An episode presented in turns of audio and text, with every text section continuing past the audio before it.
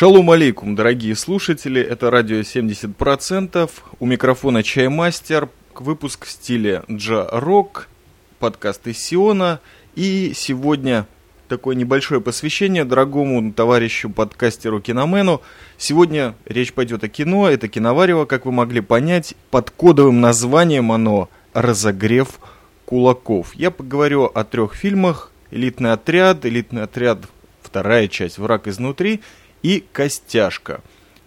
Такая у нас сегодня ударная запись будет для всех тех, кто еще интересуется моим э, вкусом и мнением о кинопродукции просмотренной. И надеюсь, что не подведу человека, вдохновляющего меня на эти э, киновыпуски после продолжительного весеннего отстоя. Итак, первый фильм называется «Элитный отряд», вышел в 2007 году, производство Бразилии, режиссер Жозе Падилья – а сценарий, тут очень важно это заметить, э, принимали такие люди, как Родриго Пименталь и Андре Батиста. Почему это важно, я расскажу чуть попозже. Значит, в главной роли, которую тоже нужно отдельно отметить, капитана Насименто Вагнер Мора. Этот актер, возможно, известен тем, кто помнит старые выпуски Киноварева, наверное, пятилетней давности, когда я рассказывал о другом прекрасном бразильском фильме «Карандиро» про бунт в тюрьме – впоследствии которой он был разрушен. Эхо этой трагедии, кстати, и во второй части элитного отряда тоже будет звучать немножко. Вот Вагнер Мора там играл одного из э, наркодельцов, который как часть вот всей этой тусовки тюремной довольно-таки был отмечен мною за хорошую игру, и тогда он был мальчиком. Здесь он изрядно повзрослел, и о его игре я, конечно, тоже не перемену сказать пару слов. Фильм на самом деле огреб громадное количество призов по всему миру, и в частности в Латинской Америке, в Южной Америке, в э, Аргентине, в Бразилии у себя на родине. Практически за тот год, 2007 взял все главные призы, стал громадным хитом. И также был отмечен Берлинским кинофестивалем 58-м, где он взял «Золотого медведя». На удивление многих кинокритиков и зрителей он обошел фильм «Нефть». Пола Томаса Андерсона. Это был, так сказать, такой прорыв очередной после уже отгремевшего на тот момент фильма «Город богов», о котором тоже я не примену заметить на полях пару строчек. Итак, сюжет, вот два фильма я сразу как-то совмещу, чтобы было понятно, куда все идет. Происходит действие на улицах Рио, в тех самых фавелах, экстратерриториальных зонах, как я их называю, да и не только я. Сюжет следит за капитаном Насимента, как я уже сказал, который служит в БОПе. Это такой элитный, отдельный, выведенный вообще за грани коррумпированной, ужасно коррумпированной полиции Рио-де-Жанейро отряде. Такой некий спецназ, черные береты с потрясающей эмблемой, такой прям вот совсем вот мачо из нее летит во все стороны, как слюни. Это череп, конечно же, пистолеты и кинжалы. И этот отряд занимается тем, что Собственно, как всегда, перед таким отрядом поставлена практически невыполнимая задача. Дело в том, что рассматривается здесь, опять-таки, э, реальные события, когда Папа Римский в 1997 году, если не ошибаюсь, решил посетить Рио-де-Жанейро, отслужить мессу, а также проживать не более... Выбрал, конечно, место именно недалеко или прямо в самих фавелах. Фавелы, естественно, забиты наркотрафиком, э, криминальный рейтинг там вообще зашкаливает по всем мировым стандартам и не только мировым. И нужно кому-то заниматься вот этим, потому что решение папы изменить нельзя, это очень важный визит для Бразилии. Ну, в общем, на долю Бопа выпадает такая вот задача привести там что-либо в порядок. Как в этом хаосе это сделать? Но об этом весь э, фильм. Также есть два других персонажа, за которыми сюжет тоже очень приятно следит. Это два таких рекрута, курсанта, молодых офицера, которые попадают не в БОБ, а только впоследствии, а в начале вот коррумпированные ряды полиции Рио-де-Жанейро. И, конечно, ужасаются тому, что они там видят. Зовут их Матиас и Нето. И Матиаса нужно отдельно отметить. Это человек, который так же, как и капитан Насименто, реальный персонаж в жизни. Это человек, который служил в БОПе.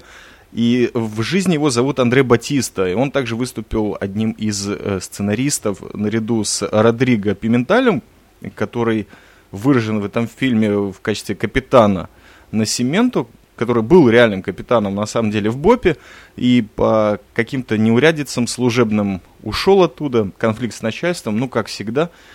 Вот эти два человека, так сказать, с улиц Рио-де-Жанейро, согласно своему опыту, и составили всю канву сюжета. Что происходит вообще? Капитан Насимента на самом деле в этом фильме рассмотрен как э, ужасно задерганный, под страш страшным прессингом находящийся офицер. Он ищет себе замену, потому что жена его беременна, и она не хочет, э, грубо говоря, оставаться вдовой, и она всячески его толкает на то, чтобы он ушел из рядов полиции и занялся чем-то другим. Чем другим такому человеку заняться непонятно, и параллельно, конечно, эта миссия работы в фавелах. В фавелах, конечно, Боб тут показывает все свои замечательные же методы борьбы с барыгами и со всеми теми людьми, которые, собственно говоря, как-то их сопровождает в этой деятельности. Также Матия, с другой стороны, это человек, который вот параллельно своей службы в полиции еще и учится на юриста в университете и видит немножко другую сторону, так сказать, отношения к этой проблеме. Он видит студентов, которые повально так сказать, госструктуры и полицию в частности, ну а уже Боб меньше, чем фашистами не обзывает, что им не мешает потихонечку, мало того, что участвовать в различных общественных программах там по помощи фавелам, но еще из этих фавел прекрасно тащить в универ траву, различные наркотики, ну и вообще приятно раскуриваться и, так сказать, левацки, элитарно рассуждать о вот этой вот всей ситуации, на что Матиусу очень трудно приходится, потому что, с одной стороны, он видит это изнутри, и ему довольно тяжело, когда его, не зная о том, что он служит в полиции, обзывают, и у него там отношения с девушкой завязываются. В общем, такая вот очень интересная получается канва. Несколько сюжетов переплетаются, и иногда даже э, синхронизация времени очень хорошо с этим режиссер Жозе Падилья работает. В общем, фильм четкий, мощный, есть перестрелки, есть э, то, что называется зачищение территориям, есть допросы, то есть все показано довольно-таки живо, четко и на самом деле кроваво и жестоко.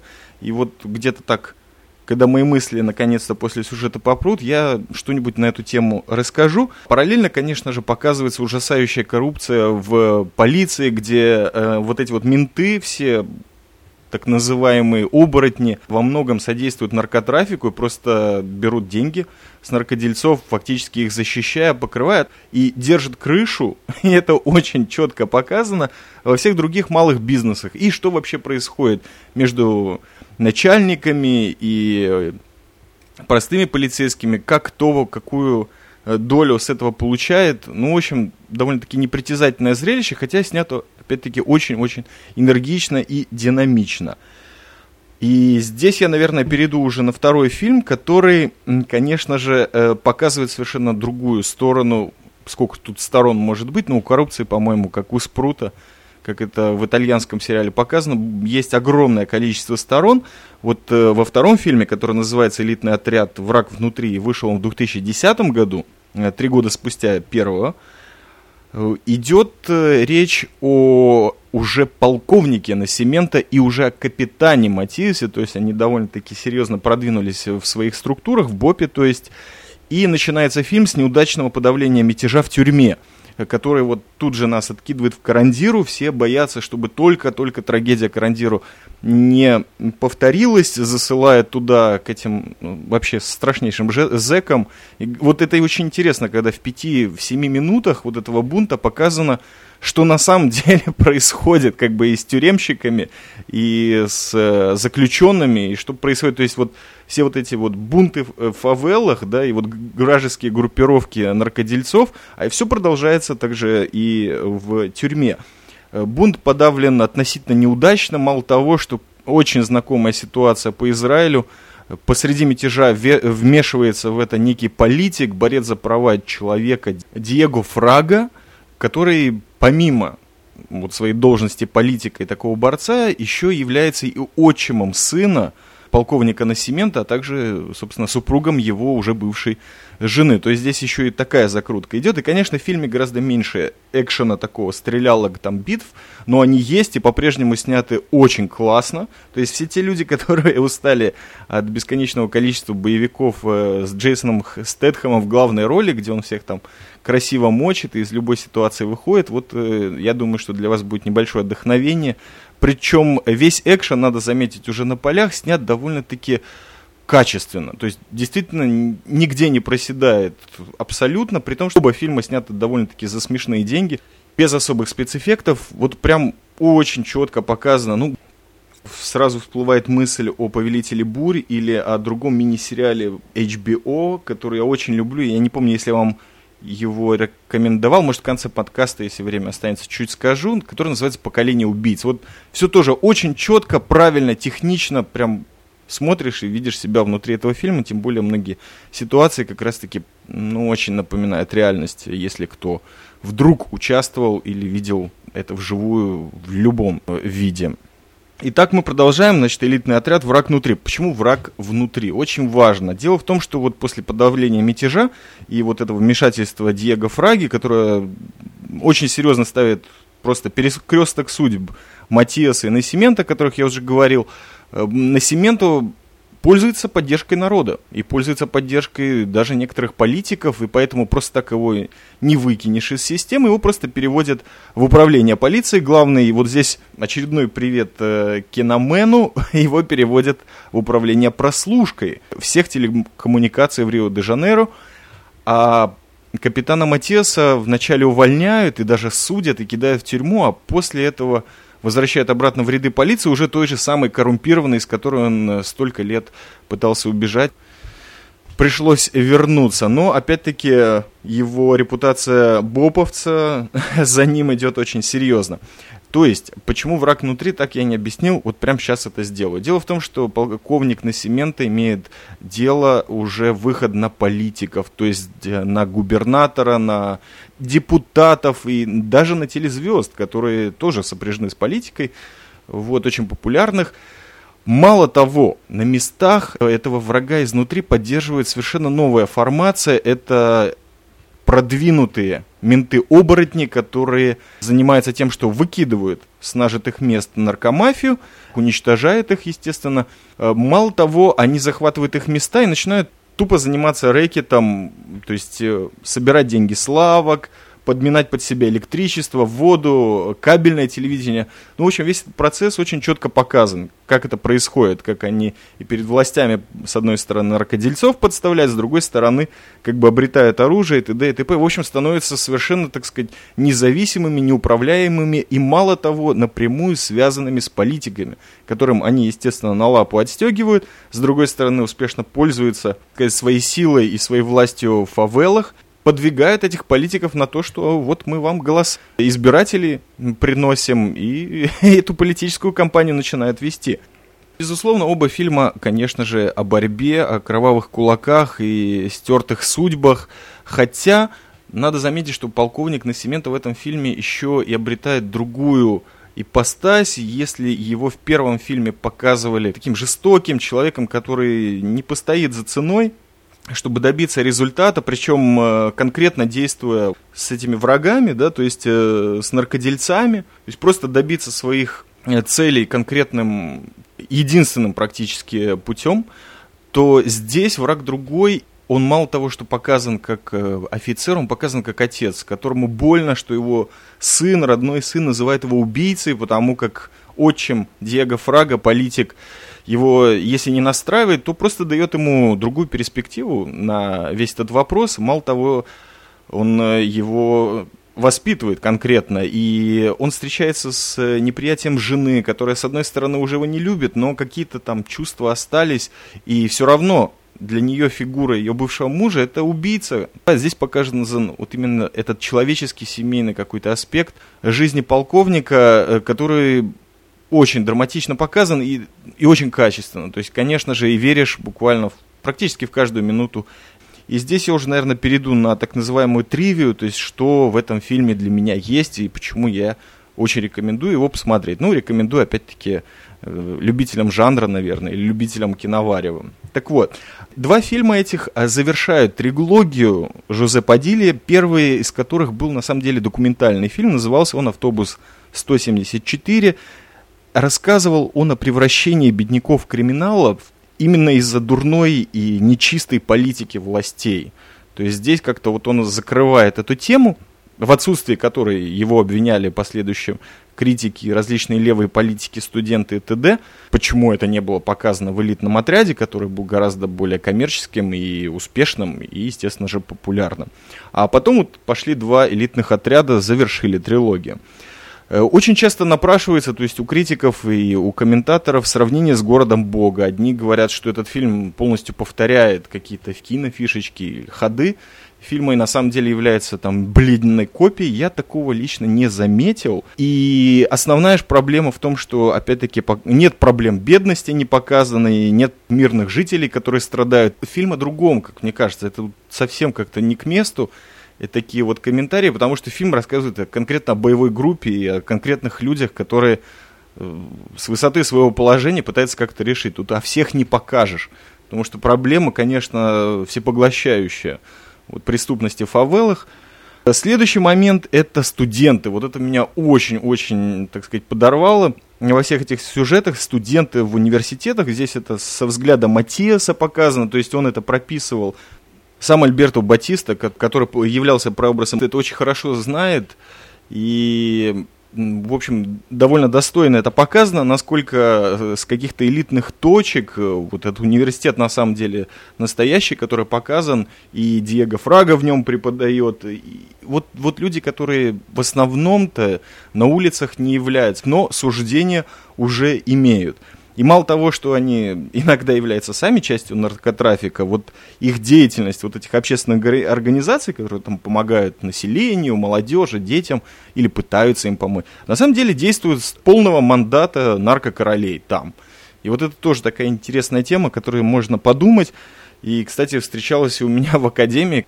Эти темы очень знакомы, и они очень четко выписаны много претензий к фильму предъявлялось из-за насилия и жестокости, которые показаны, вот как, особенно в действиях Бопа, в действиях Насимента и на самом деле очень знакомо в Бразилии. Это Боб вообще был в 1978 году основан. Это реальная организация. Очень посмешило то, что в фильме, когда показывают в первом, конечно, как в этот Боб набирают полицейских, как уже внутри набранных курсантов борются с теми, кто коррумпированы, то есть тупо им мстят, потому что Боб себя позиционирует как некоррумпированная организация, то есть там коррупционерам места нет, и как их тупо вот мучают и выкидывают. Параллельно показывают э, те методы, которым Боб пользуется на улицах, и это пытки, и это тяжкие дознания, здесь задается вопрос, а почему это все нужно показывать, почему как бы нужно шовинистов и милитаристов кормить вот этой вот замечательной пищей? Зачем это делать? когда можно было показать, например, что вот на Семент он откровенный фашист, откровенно человек под прессингом, который чуть ли не сходит с ума и вот творит такие вещи. И вот это тоже определенный вопрос, но надо заметить, что, э, конечно же, режиссер хотел это показать, и он об этом много раз говорил в интервью, но игра Вагнера Моры, тот, который играет полковника Насименты, а она просто заставляет этого персонажа, если не полюбить, то проникнуться к нему уважением. Вот это вот вопрос о том, насколько реальность кино имеет место прекраснейшая, великолепная просто игра, которая и во второй части, кстати, совершенно другой угол зрения нам показывает вообще на этого человека, а она, она потрясает. Потому что человек умеет все. И это уже конкретно. Ясно, мало того, что Вагнера Мору сейчас выбрали на роль Филини. Вот то, что я услышал там в фильме. Очень интересная история, конечно, не про кулаки, но Филини перед тем, как поехал получать свой Оскар в Америку, он на 48 часов там где-то в Америке пропал. И вот никто не знает, что с ним происходило.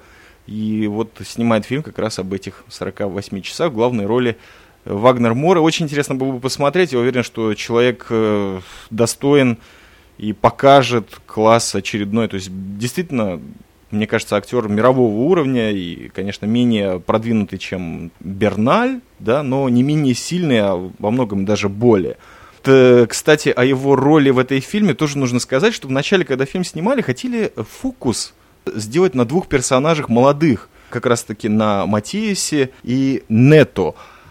Но после того, как фильм был отснят, и режиссер посмотрел на то, что было снято, он понял, что игра Вагнера Моры, она ну, затмевает практически всех, хотя отличные актеры, даже на вторых ролях прекрасные. Также из Карандиру я видел парочку лиц. И фильм был немного перемонтажирован и переделан так, что именно полковник Насиментов становится главным героем этого фильма, а не второстепенным, как это было заранее решено. Еще такой интересный момент. Э, фильм страшный хит был в Бразилии, вообще в Южной Америке. И вот интересный такой был этап выхода этого фильма. Во-первых, его посмотрело огромное количество человек. Второй фильм, когда вышел, он побил все рекорды мыслимые и немыслимые на тот момент в Бразилии. Он даже перебил популярность «Аватара», что, в принципе, о чем-то, наверное, говорит.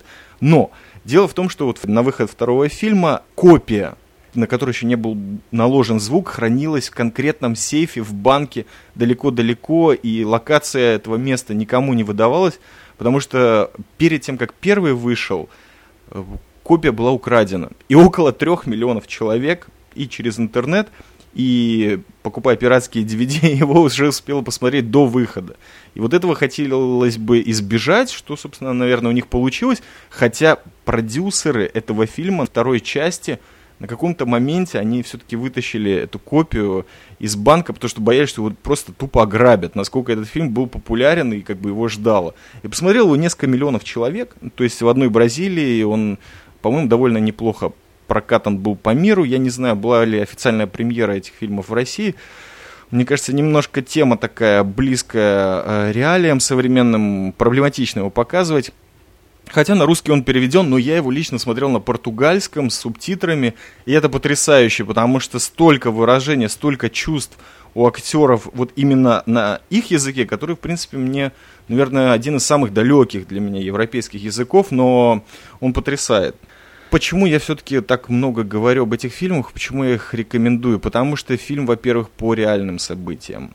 Фильм написан людьми, которые в этом участвовали. Я не думаю, что он героизирует людей или конкретно организацию Боб, но он э, очень точно показывает некоторые моменты, то есть опять-таки мы имеем дело с кино, и в кино может произойти любая интерпретация поступков э, реальности, но тема, которая охватана, она настолько хорошо отснята, настолько хорошо сделан монтаж, актерские работы превыше всех похвал, я уже не говорю о режиссерской работе, а режиссер, э, кстати, тоже непростой такой дядечка, учил, э, по-моему, философию, социальную экономику или просто экономику в Бразилии, а потом в Оксфорде. То есть режиссером он тоже стал после того, как немножко жизнь понюхал со своей стороны, но вот такой вот фильм о по-настоящему ужасном бедствии. И как бы я ни относился в силу своих каких-то прошлых анархических воззрений к экстерриториальным зонам, которые являются фавелы, собственно говоря, этот фильм немного показал, что не все так весело, и не все кибуц, и не все поселение на палестинских территориях все вот так вот выглядит. Это все выглядит довольно-таки мерзко. Конечно, город Бога это тоже показывал, но он показывал это как бизнес. Он показывал, как это веселые истории, и, безусловно, он тоже остро социален, но именно Боб и его действия вот в Рио-де-Жанейро, в элитном отряде, мне как-то пришлись ну, более к сердцу ближе, что ли. То есть это прекрасная продукция, я всем ее рекомендую. И после вот такой возвышенной речи и, наверное, уже где-то граничащей с агитацией, я переведу вас на более такой легкий, чисто визуальном ряде, потому что это документальное кино, но проблема не менее известная, и, возможно, это даже не проблема, а просто такой вот участок где-то жестокости, насилия, а, возможно, жестокости и насилия как некого инструмента, который позволяет людям, ну вот, не доходить до того, что происходит в фавелах это фильм «Костяшка», который на английском называется «Knuckle», и это английско-ирландский фильм, то есть совместная BBC и Irish Films. э, режиссер Йен Палмер. И этот фильм, вот здесь нужно сказать спасибо кинолепре, на которой я черпаю очень много различных ссылок на фильмы. И, конечно же, пользуясь старым проверенным методом э, говна и картошечки, нужно выбирать. Но вот этот фильм, я был очень рад, что я его нашел. На русском я его не видел, к сожалению. По-моему, он существует только на английском, по крайней мере, в тех доступных ресурсах, где его можно посмотреть или что-то другое с этим сделать. Пиратское, конечно. Э, фильм называется «Накол», как я уже сказал, «Костяшка». И здесь можно сделать маленькую зацепочку. Я думаю, что большинство слушателей, ради 70%, смотрели в своем далеком прошлом фильм «Большой куш» или «Снэч» Гая Ричи. И, безусловно, в вашей памяти остался, ну, он не может не остаться, Э, Микки, ирландский цыган, в исполнении Брэдика Питтика, конечно же. Вот мы смотрим на этого человека, который очень сильно татуирован, такой весь бородатый, немытый, нечесанный, и тем не менее является каким-то странным образом чемпионом по кикбоксингу. Интересная ссылка, потому что ты вдруг получаешь в руки фильм, который рассказывает о реальных людях, которые этим, собственно говоря, и живут, или это часть их жизни – и это очень реально, это показывается документальной съемкой. Йен Палмер каким-то интересным способом, совершенно мне недоступным для понимания, провел с этими людьми именно в Ирландии большую часть 12 лет. И вот все эти 12 лет его камера и его люди, которые с ним работали, следили за двумя э, кланами, враждующими между собой. Это клан Куинов Макдонахов, главный из которых сейчас представлен в фильме, это Джеймс, и клан Джойсов, который возглавляет э, Майти Джо Джойс, такой товарищ с интересными усами, пузатенький и жестокий, который, чтобы бороться на кулаках, он их постоянно каждый день мочит там в бензине, чтобы они окрепли и был это непобедимым. Вот эти ирландские так называемые путешественники, travelers, то есть цыгане, собственно говоря, решают свои вопросы и различные старые ссоры – которые длятся десятилетиями вообще в кулачных боях. То есть буквально созывается боец из одного клана, из второго. В основном ставятся на это деньги. На каком-то пустынном или сером достаточно ландшафте, где-то среди кустов устраивается конкретный бой. То есть не в круге машин, а просто рефери, которые старые бывшие бойцы судят, то есть там есть даже правила, и два бойца обычно по пояс голые, практически без всякой экипировки, ну, бьются до того, как кто-то прекратит бой или упадет, или уже будет залит кровью настолько, что не сможет соображать, и рефери это прекратят. На самом деле традиция очень известная. С 19 века в Англии идет, когда многие проблемы решались именно так. И вот очень интересно, как в 20-21 веке эта традиция еще у людей осталась где-то, так сказать. Э, как я уже сказал, на бой изредка ставятся деньги.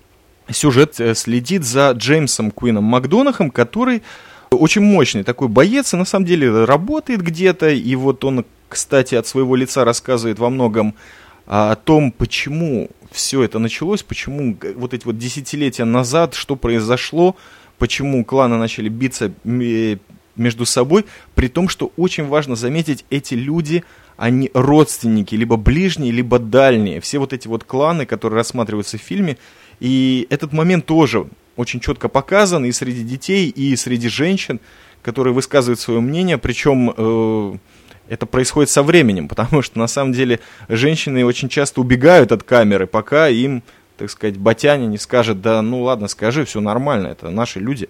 То есть Яну Палмеру конкретно доверяют. Вся вот эта заваруха э, рассказывается Джеймсом Квином Макдонахом, при том, что он является очень талантливым бойцом, то есть он даже какой-то титул имел местный в боксерских кругах там Ирландии, Дублина, что ли, я точно не помню сейчас, но при этом он не хочет бороться. И каждый раз, когда его вызывают, а вообще вызов на этот бой или дуэль, он по-своему, так сказать, документирован, он соглашается это вот, вот просто заработать деньги, и на самом деле для него это не очень хорошо, потому что как бы он тренируется перед боем, там несколько месяцев, и не работает, соответственно, потому что тренировкам посвящает время, и он не хочет все время биться, но постоянно, то есть практически из всех боев, которые показаны или рассказаны, кстати, не только им самим, он побеждает. Причем до своего какого-то очень довольно-таки продвинутого возраста, пока не становится рефери в этих боях.